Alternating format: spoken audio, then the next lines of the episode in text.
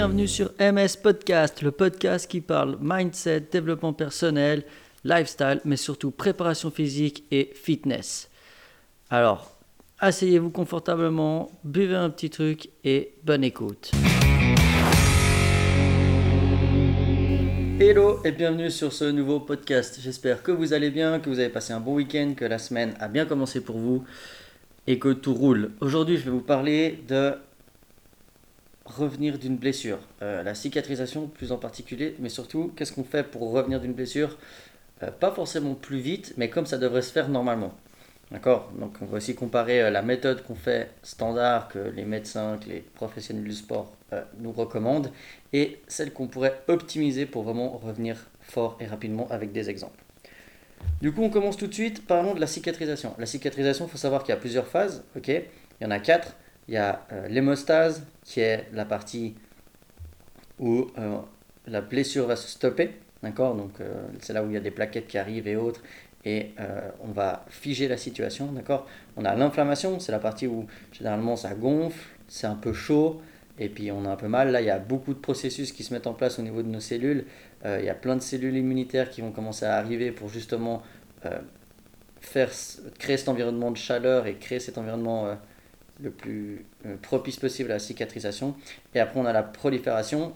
Euh, donc ça, c'est la troisième phase où là, il y a vraiment tout notre, euh, nos collagènes de plusieurs types qui viennent, nos vaisseaux sanguins qui sont recréés, nos cellules qui sont remplacées, réparées selon les dommages qu'il y a, etc., etc.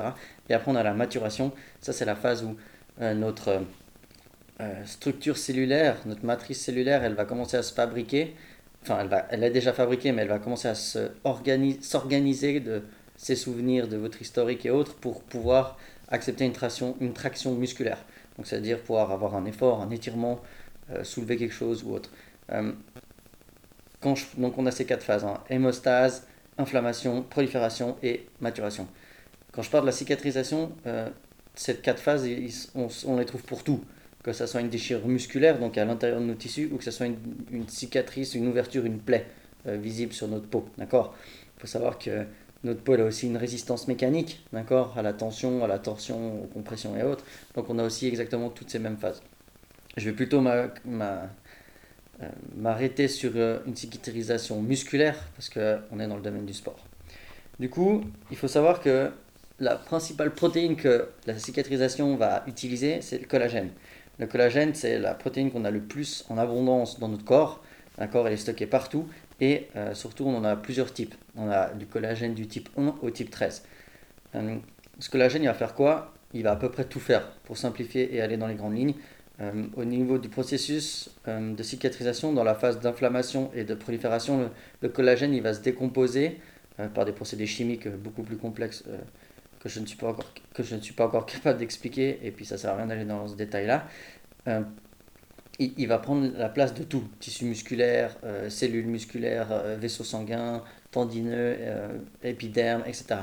Il va vraiment faire tout et il va remplacer, il va pas tout il va pas tout faire, mais il va remplacer les cellules endommagées et fabriquer des nouvelles cellules à partir de cette protéine en se transformant chimiquement. Donc comme on en a beaucoup, on a du type 1 au type 13 de la, du collagène, donc du coup, il peut se transformer en vraiment une variété assez époustouflante. Il faut savoir aussi un autre truc, euh, un, un tissu, un muscle, on va prendre, euh, qui a été blessé, si le processus de cicatrisation il se fait sans encombre, sans aucun problème et interruption, il retrouve entre 50 à 85% euh, de sa capacité à la traction par rapport au tissu précédent qui était non accidenté. Donc, euh, par définition, ça veut dire que si vous vous blessez par exemple au biceps, qu'avant vous souleviez 100 kg avec un biceps, je prends 100 kg, c'est énorme, mais c'est plus simple pour les calculs.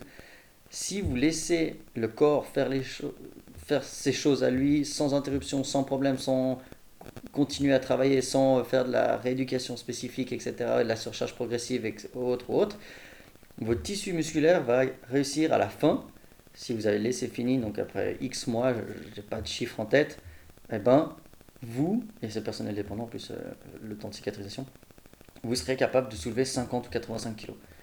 Donc on part du principe que si on fait une, euh, une cicatrisation et pas de rééducation, on a 50% de capacité en moins qu'avant. et c'est là où ça devient intéressant et là où c'est mieux, selon moi encore, de direct commencer avec, continuer avec des exercices. Euh, on sait que par exemple, si on se blesse au biceps, on peut, avoir, on peut viser ses tissus musculaires et l'aider à se cicatriser et à faire de la transmission de force avec d'autres muscles à côté parce que tout est interconnecté à différents niveaux, au niveau micro, au niveau macro, donc au niveau tout petit cellulaire ou au niveau euh, plus large, au niveau du sous-bras. On peut aider à cette transmission de force. Qu'est-ce que ça va aider cette transmission de force? Ben, En fait, elle va aider la structure. Dans la phase de maturation, euh, là où on commence, notre corps commence à, à, planifier, à recréer cette capacité à la résistance euh, de force, et ben en fait, il, fait selon son historique. Sauf que c'est pas forcément euh, juste, et puis il va pas forcément réussir à mettre euh, exactement les mêmes fibres, pas dans le même sens. la matrice cellulaire, donc comment c'est drainé, comment c'est fabriqué entre les tissus et même à l'intérieur du tissu, on, il a cette mémoire, mais pas hyper précise. Euh, ce qui va l'aider justement, c'est continuer à utiliser ses muscles. À, euh, mais bien sûr, à utiliser ses muscles dans une plage de données qui ne fait pas mal et où on est capable. D'accord? Je ne sais pas, par exemple, on se fait mal au biceps, reprenons notre exemple du biceps qui soulevait 100 kg, et bon, on va continuer peut-être à faire juste des levées de, des biceps curls euh, avec zéro poids. Juste le fait d'utiliser cette traction. D'accord? Là, c'est vraiment du léger, c'est pour déjà orienter les fibres musculaires et aider notre euh, processus de, de, cicatrisation au niveau de la maturation, de la phase de la maturation, à restructurer notre matrice cellulaire dans la bonne direction et faire les bonnes connexions. Faut savoir que si on fait rien, donc si on reste couché par exemple six semaines comme euh, la plupart des médecins euh, ou autres professionnels de la santé recommandent, eh ben, va, ça va se refabriquer, mais on ne sait pas comment selon notre expérience, notre historique que notre corps connaît, qui est peut-être pas le bon. Et donc du coup, après, on a ce qu'on appelle, qui s'installe, c'est euh, une, fibrose. La fibrose, c'est quand les tissus sont fabriqués et autres, mais ils sont pas forcément dans le bon ordre, interconnectés correctement. Et puis du coup, bah, quand on va commencer à avoir des mouvements standards, et eh ben, on va mettre des tensions, parce qu'ils sont interconnectés à une, certaine position, un certain spectre de mouvement. Et dès qu'on va aller au-delà, eh ben, on va créer des tensions sur d'autres muscles, parce que c'est interconnecté. D'où euh, le fait de continuer à bouger même pendant le processus de cicatrisation, même tout de suite. Euh, que ça soit du passif, que quelqu'un vous fasse faire le mouvement, donc ça veut dire juste d'étirer ses fibres et euh, de montrer dans quel spectre de mouvement il doit continuer à, bouger et là où ça va bouger plus tard, ou que ça soit de l'actif, du très léger. je vous prends un exemple personnel, je me suis fait un, étirement de l'épaule au ski, où j'ai un peu skié au-delà de mes capacités. Et euh, j'ai été voir un professionnel du sport, euh, de la santé surtout, c'est un médecin, et il m'a dit euh, Je vous mets 6 semaines en pause, on n'utilise plus l'épaule pendant 6 semaines. Et moi, je lui ai demandé de ne pas le faire. Donc, du coup, je n'ai pas été au repos pendant 6 semaines. Et j'ai continué, enfin, ce que moi semblait bon. Donc, c'est-à-dire que j'ai continué à utiliser mon épaule tant qu'elle me faisait pas mal.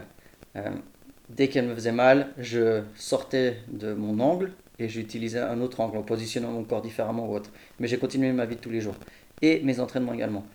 Euh, dans un podcast, j'explique la transmission de force. On arrive à cibler et à utiliser les muscles, à, transmettre de la force aux muscles abîmés en passant par d'autres muscles parce que c'est dans tous les sens la transmission de force euh, avant, arrière, gauche, droite, en haut, bas, à travers les tissus et tout est interconnecté. Et donc du coup, j'ai continué à faire mon sport mais dès que j'étais dans une zone douloureuse, je sortais de cette zone et je flirtais avec. Et je continuais à faire mes répétitions, mes levées latérales. Au lever latéral, on peut incliner notre fémur, enfin rotationner, ça se dit pas, avoir une, rotation interne ou externe plus ou moins importante, ce qui fait qu'on va viser d'autres euh, muscles de l'épaule, euh, deltoïde antérieur plutôt au lieu du deltoïde euh, latéral, etc. C'est vraiment quelque chose de précis, on peut être très très précis. Moi, je je vous parle d'expérience de ce que j'ai vécu pendant ces trois dernières semaines. Euh, et j'ai continué à faire ça progressivement. À chaque fois que ça allait un peu mieux, j'augmentais ou ma série ou j'augmentais mon poids. Au début, je faisais juste avec mon poids du corps.